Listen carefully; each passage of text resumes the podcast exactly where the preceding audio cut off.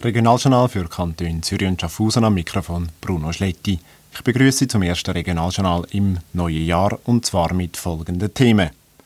Softpornofilm Emanuel für Zürcher Kabelfernsehabonnenten. Der Piratensender Zürichwelle hat zum zweiten Mal zugeschlagen.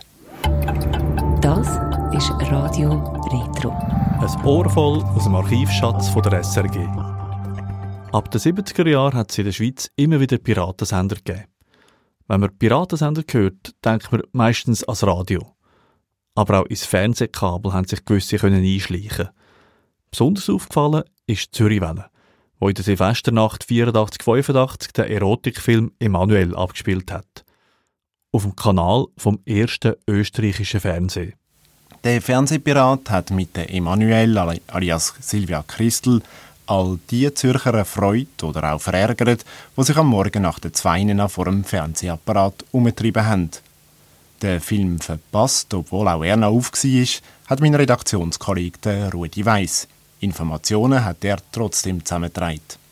Das Welsche Fernsehen hat den Softporno ja am 1. Januar am Morgen um 2 ausstrahlen, hatten dann aber abgesetzt, weil kirchliche und politische Kreise dagegen protestiert haben. Den Film Emanuel hat man jetzt rund um Zürich gleich gesehen, weil ihn der Piratensender Zürichwelle über das Kabel von der Rediffusion ausgestrahlt hat. Wie das dem Piratensender gelungen ist, ist im Moment noch nicht klar. Eine Sprecherin von der Firma Rediffusion hat erklärt, sie sei total unschuldig. Gegenüber der Schweizerischen Depeschenagentur hat ein anonymer Sprecher von der Zürichwelle gesagt, gesendet hat man den Film aus Siebnen im Kanton Schweiz und man will auch in Zukunft aktuelle Filme ausstrahlen, wo das Schweizer Fernsehen nicht senden kann oder will. Der Fernsehpiratensender hat bereits Anfangs Juli Schlagzeilen gemacht. Dort hat er auf dem Kanal 5 am Morgen um 1 ein Testspiel gesendet. Die Fernsehpiraterie ist natürlich illegal und PTT haben jetzt nach dem zweiten Vorfall eine Untersuchung eingeleitet. Ob die PTT die Fernsehpiraten aber wirklich verwünscht, ist mehr wie fraglich.